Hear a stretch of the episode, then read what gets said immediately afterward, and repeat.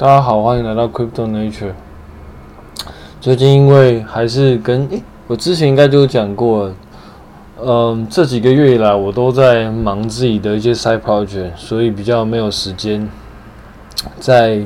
嗯录制 podcast。大概应该有两个月多了吧。不过最近 side project 的进展还蛮蛮不错的，就是有照我预期情况走。所以如果之后嗯时间允许的话，可能就会花。就是比较稳定的在做这个更新吧，应该啦。好，反正我们一样先回到目前呃整个币的状况。那我们来看一下那个，也不能讲看一下啦，大概都是回都是大概聊一下现在市场的状况。那现在市场的状况呢，目前看起来就是它并没有一个，它并没有一个呃。没有什么特别表现，反正就是，呃，差不多差不多，也没有什么，呃，我之前比较看好的几个币，基本上现在都是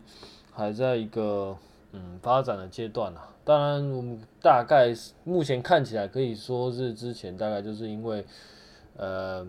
可能被过度呃过度乐观，对。可能对于这些发展，可能有一些过度的乐观，然后那个市场情绪很高，所以导致目看起来目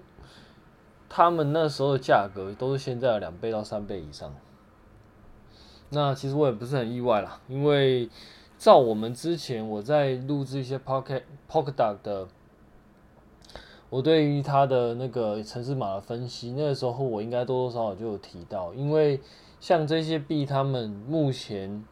从开发到现在为止，都还没有特别的呃实际的应用状况。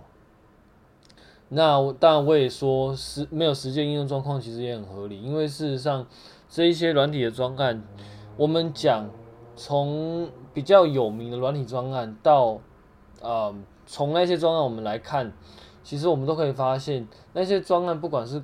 不管 owner 是公司还是 foundation 都好，他们。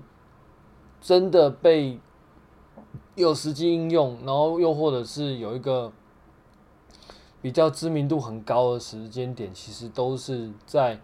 呃一段时间之，其实都是在一段时间之后。那这段时间呢，其实动辄可能五年到十年之间。所以如果说我们现在看不到它有特别的应用场景，我觉得也是合理的，因为它就像过去很多新创团队一样。你基本上要拿到一个不错跟稳定的那个发展，其实都要都要很长一段时间去做发酵。那更不用说我们拿上市上呃上市的公司，比如像说 NVIDIA，比如说 Netflix 啊，或者像 Google 啊，他们从整个创业团队开始运作到上市是有一段蛮长的时间，然后从上市开始。就价格可能一下子被炒高，然后又掉下来，然后再慢慢的就是一路往上攻，其实也都是需要很长一段时间。每一每一个巨头产生，其实都是要 都是需要一个很长的时间去做发酵、去做改变。那中间变数当然就会很多，然后可能也会遇到很多危机。那这其实对在我自己看起来，其实是一个很正常的状况。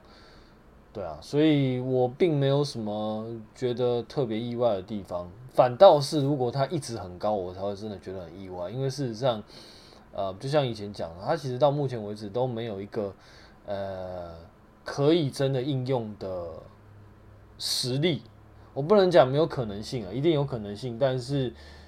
有没有人谁真的拿来用，以及用的幅度到多少，那它本身有没有办法？透过这样的东西去创造一个服务跟价值，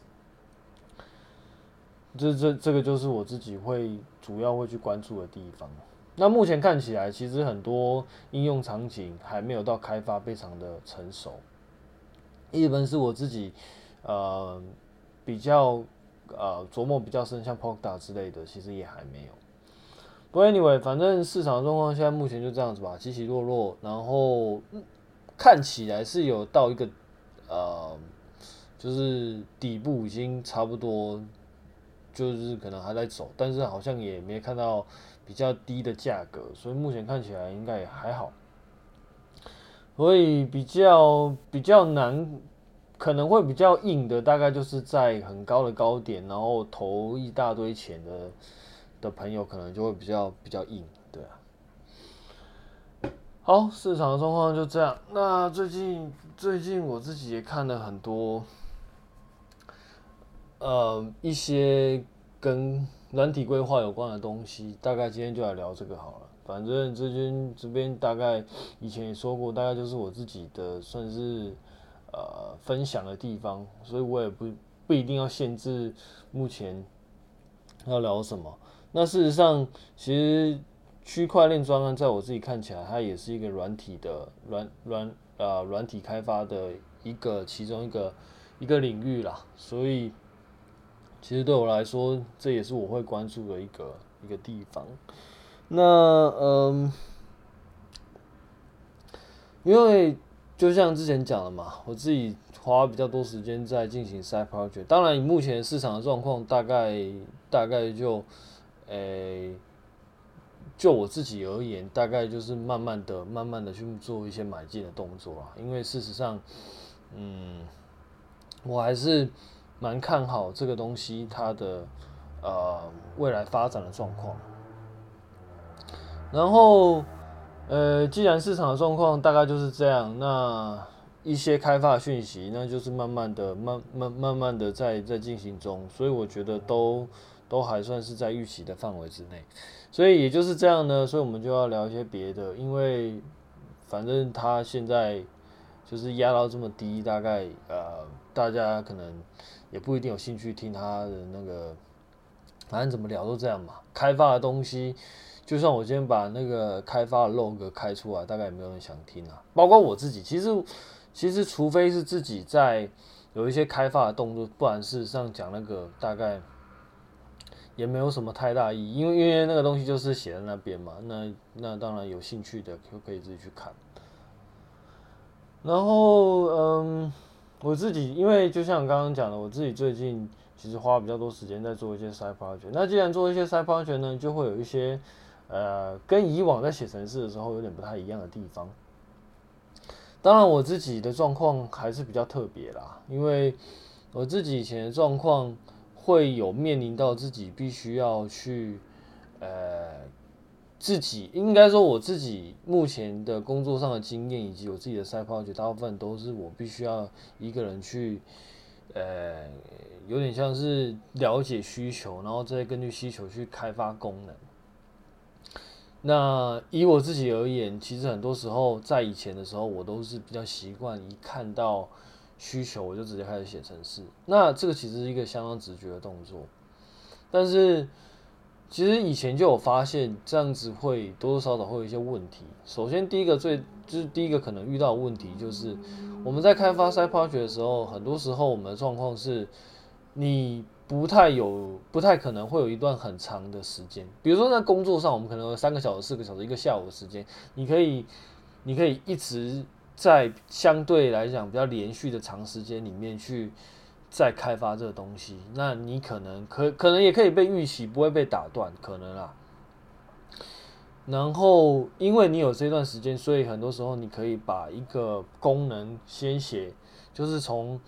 什么都没有，然后开始写写写写，然后写到告一个段落，然后 git commit 上去，然后变成一个完整的，然后再写一个完整的测试，然后变成比较完整的功能这样。但是你在进行 side project 的时候，很多时候是比较没办法的，尤其是这个 side project 的还不是你工作的时间可以做的时候，那这个时候就我们就会遇到一个问题啊，就是。诶、你可能只有半个小时、一个小时，甚至顶多一个半小时的时间，但是，呃，但是你却可能，所以，应该说你有你只有这段时间，那你可能不一定可以完成一个完整的功能，那你可能只可能完成二分之一、三分之一，甚至，嗯，更少。那这个时候就会有一个很大的问题，就是你的 context。你跟之前的 code，你要怎么样去把之前的 code context 接起来？那就是一个很大的问题，因为很多时候你，你当你可能，我可能我自己记忆力可能没那么好啦，但是或许有些人可以办到，就是两三天没有不一定有时间碰到这份扣或者是说你可能在碰其他部分的扣那你要回来做这份扣的时候，可能已经是两三天甚至是一个礼拜之后的事情。那你还有办法记得一个礼拜前你到底想了什么？我自己大呃大概也只能大概记住百分之五十，剩下百分之五十大概就变成当场临场发挥。那这样子就会有一个状况，就是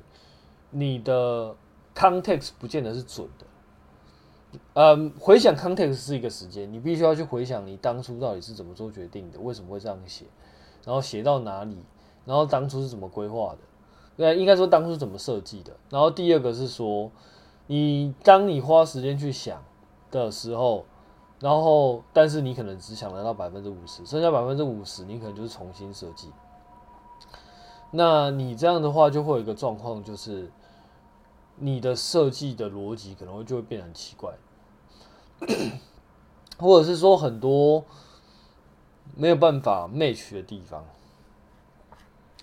那这样的问题呢？当然，在小专案 side project 可能也还好，但是当你的东西去改到相对来说比较成熟，或者说你有很多版本的时候，那就问题就可能会，就算是自己的 side project，问题可能也会很大，因为尤其是如果你在做一些比较 data processing，或者说像 machine learning 之类的东西，尤其是像 deep learning 好了。你的，因为它是 state of art 的东西，很多时候你 architecture 或者说你的 parameter 是需要被测试的。你可能就有点像是你在做实验呐，你在你你的实验去去实验这样的设定到底它的 performance 是怎么样？因为像现在很多 deep learning 的技巧，大部分都是属于 data driven 的东西。那你在设计这个架构之前，你只你只是假设，你只是假设这样的东西对这样的 data 是有用的，然后它 performance 会比较好。但事实上会不会比较好，我们其实不太不，你不一定有把握。所以相对来说，你就要你可能就会有很多很多的参数，然后变成一个一个不同的实验去跑。那这个时候就会有个问题啊，就是你这个实验到底之前为什么要做这样的实验？参数为什么要这样下？那你下参数有几组？那这些组数它结果分别又是怎么样？当你没有没有把这些东西把它统整、把它文件化的时候，把它写下来，相信我，你大概到有五六组以上的参数的时候，你大概就已经就已经呃，可能自己都不知道自己这一组到底在测什么。这是一个我自己的，应该说这些都是我自己的经验啊。确实，有些时候真的会发生这样的事情。你在工作上可能也还好，因为工作上就像刚刚讲，它也相对来说有一段比较比较长的时间。但是你在自己的 side project，你一次可能只有一个小时，或者说半个小时的时间，你大概有很大的机会一定会花重复的时间在做同样的事情。因为你会不确定自己到底有没有跑过，那你会不确定为什么这样子，为什么这样，为为什么你当初要这样设计？那唯一最最万用解就是重测，重新测试，重新再 run 一次这一些不同的 experiment。那这样会造成什么结果？就是你的时间就会再度拉长。Deep learning 的东西很多时候它所跑实验时间是很长的，一个实验跑完可能。动辄有一些几个小时，有一些可能是一两天，有一些设备比较烂的，可能或者说也不能说设备比较烂了，设备相对你的实验的复杂度是比较烂的。你可能跑一个相当复杂的实验，但是你的设备就是只有一张显卡，那大概就是跑到天黑天荒地老，你也跑不完。那在这样的状况，你势必就会遇到刚刚这样的问题。你有很多不同的参数，然后你有很多不同的理由，但是你没有把它写下来，你很很可能就会一直在重测。那一直在重测，就是一直在一直在重新花你的时间。那根据这两个理由呢，第一个回想是需要时间的，第二个回想出来也不见得是完全跟你当初想的是一样的，那会造成的时间落差跟它的那个代价可能就会很高。所以呢，后来我就因为因为我其实之前也看了不少，也看了一些，或者说在。啊，对，就是反正就是看了一些不少软体呃软体专案，它什么管理之类的书。那当然方法论自己也看了不少，但是对我来说，其实写规划或者说规划或者说分析，其实是一件对我来说是一件很反直觉的事情。因为我就觉得，我为什么要把程式码就写就是可以直接写程式码的东西，然后在文件上用用我们自己的语言，然后重新写一遍。那就是就是写一遍，然后再写，然后再把这个东西转成程式码，就觉得好像没有什么太大的意义。然后再加上就是很多时候，尤其是在软体开发，软体开发相对来说，它的或者是说很多文件基本上没有一个特定的，嗯，怎么写会比较好？其实人类的语言是一种非常。定义不精确的语言，你的上下文啊，你的那个讲法都会影响到你这句话的意思。那很多时候就会变成是，既你既然没有一个共同的语言，所以你写起来就会就是你也不知道该怎么写。因为事实上，好像好像你同样一句话，你用 A 的方式写，你用 B 的方式写，那呈现的方式到底排版是怎么样？然后是不是应该有图？其实它并没有一个很嗯，至少我现在看到的，其实，诶，比较没有一个很公版的东西。可能每一家每一家公司自己定义的东西可能都不太一样。那更不用说每一个人他想要看到的东西可能都不一样。那对于工程师来说，相对来说就会觉得有有很痛苦，因为。因为你公司去想要到底要怎么写，就已经很就已经很累了。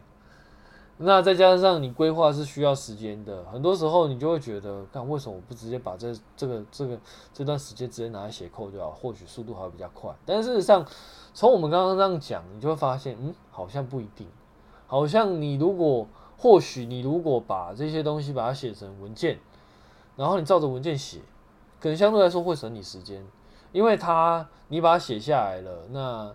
诶、当然我，我因为是自己的 side project 嘛，现在的 context 是在自己的 side project 里面，所以你就不需要去思考别人看不看得懂，至少你自己要看得懂嘛，你自己要看得懂你自己在写什么。那如果你在你自己看得懂的状况下，那你把这些东西写好了，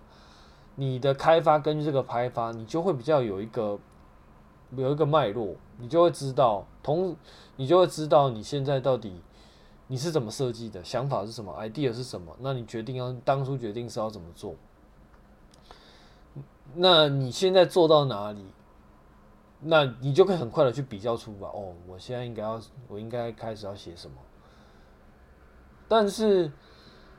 啊对，所以在这个状况下，你好像可能，你可能就会比较。省这一些重复的、重复的去 check 啊、重测，就是或者是说认知错误，然后重测的时间，这些是我目前觉得，诶，好像写这些文件好像不全然是坏处。当然，必须说，我目前还是还是觉得，嗯，最重要软体要有产，就是要真的可以用，其实还是要需要后续的执行啊，你还是要去开发。开发的时间其实是免不了的，但是这件事情让我思考的是说，我们能不能从写文件这部分去减少整个，就让很多很多呃执行错误的代价把它降到最低。其实如果如果照刚刚这样讲，他如果可以省省下一些回想的时间啊，省下一些重做的时间，其实。或许我们一开始花这些时间去把这些东西写好，它可能就是会有价值的。那嗯，今天我就大概先讲到这边吧，因为呃，像这个主题，像这个自己这个主题，我大概也是在摸索。那因为也是跟着我自己的 side project 去走。那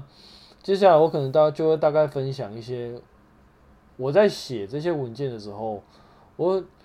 我就发现，其实这些东西在跟跟在跟你在写程式的时候，其实某种程度上它有它有一些很有趣的共同点，但我不知道是不是有每一个人都是像我这样想的啦。但是我大概就是觉得，哎、这东西好像好像感觉你在写程式好像也是这个样子，差别就是差别在你的对象不同，然后或者说你的用的语言不同。用的语言不同，是因为你在写程式的时候，你用的是 Python 啊、C 加加什么这这些程式语言。那对象不同呢，是你这些程式语言是写给机器看的。那所以你的对象是一个机器，或者说是一个 CPU，是一个 execution unit。但是，但是你在写专案的时候，你的你的对象是人，那你是用人的语言去写的。差别就是中文、英文、西班牙文什么之类的阿萨布鲁的语言。反正之后，嗯，我应该大概就是时间大概就抓到这个样子啊，然后就慢慢的讲这样，对啊，那当然，呃，在 Blockchain 那边，假设有一些新的状况出现的时候，我可能还是会重新的把它，呃，重新把它就是会讲多一点，可能这部分可能就会稍微就压缩一点，不过大概就这样子啦，反正就是我自己的分享嘛，那。想不想听，或者说觉得有没有用？我觉得就看个人吧，说不定你觉得没有用，那没关系，那就不要听了。好了，先这样子吧，我们应该是下礼拜见啦，拜。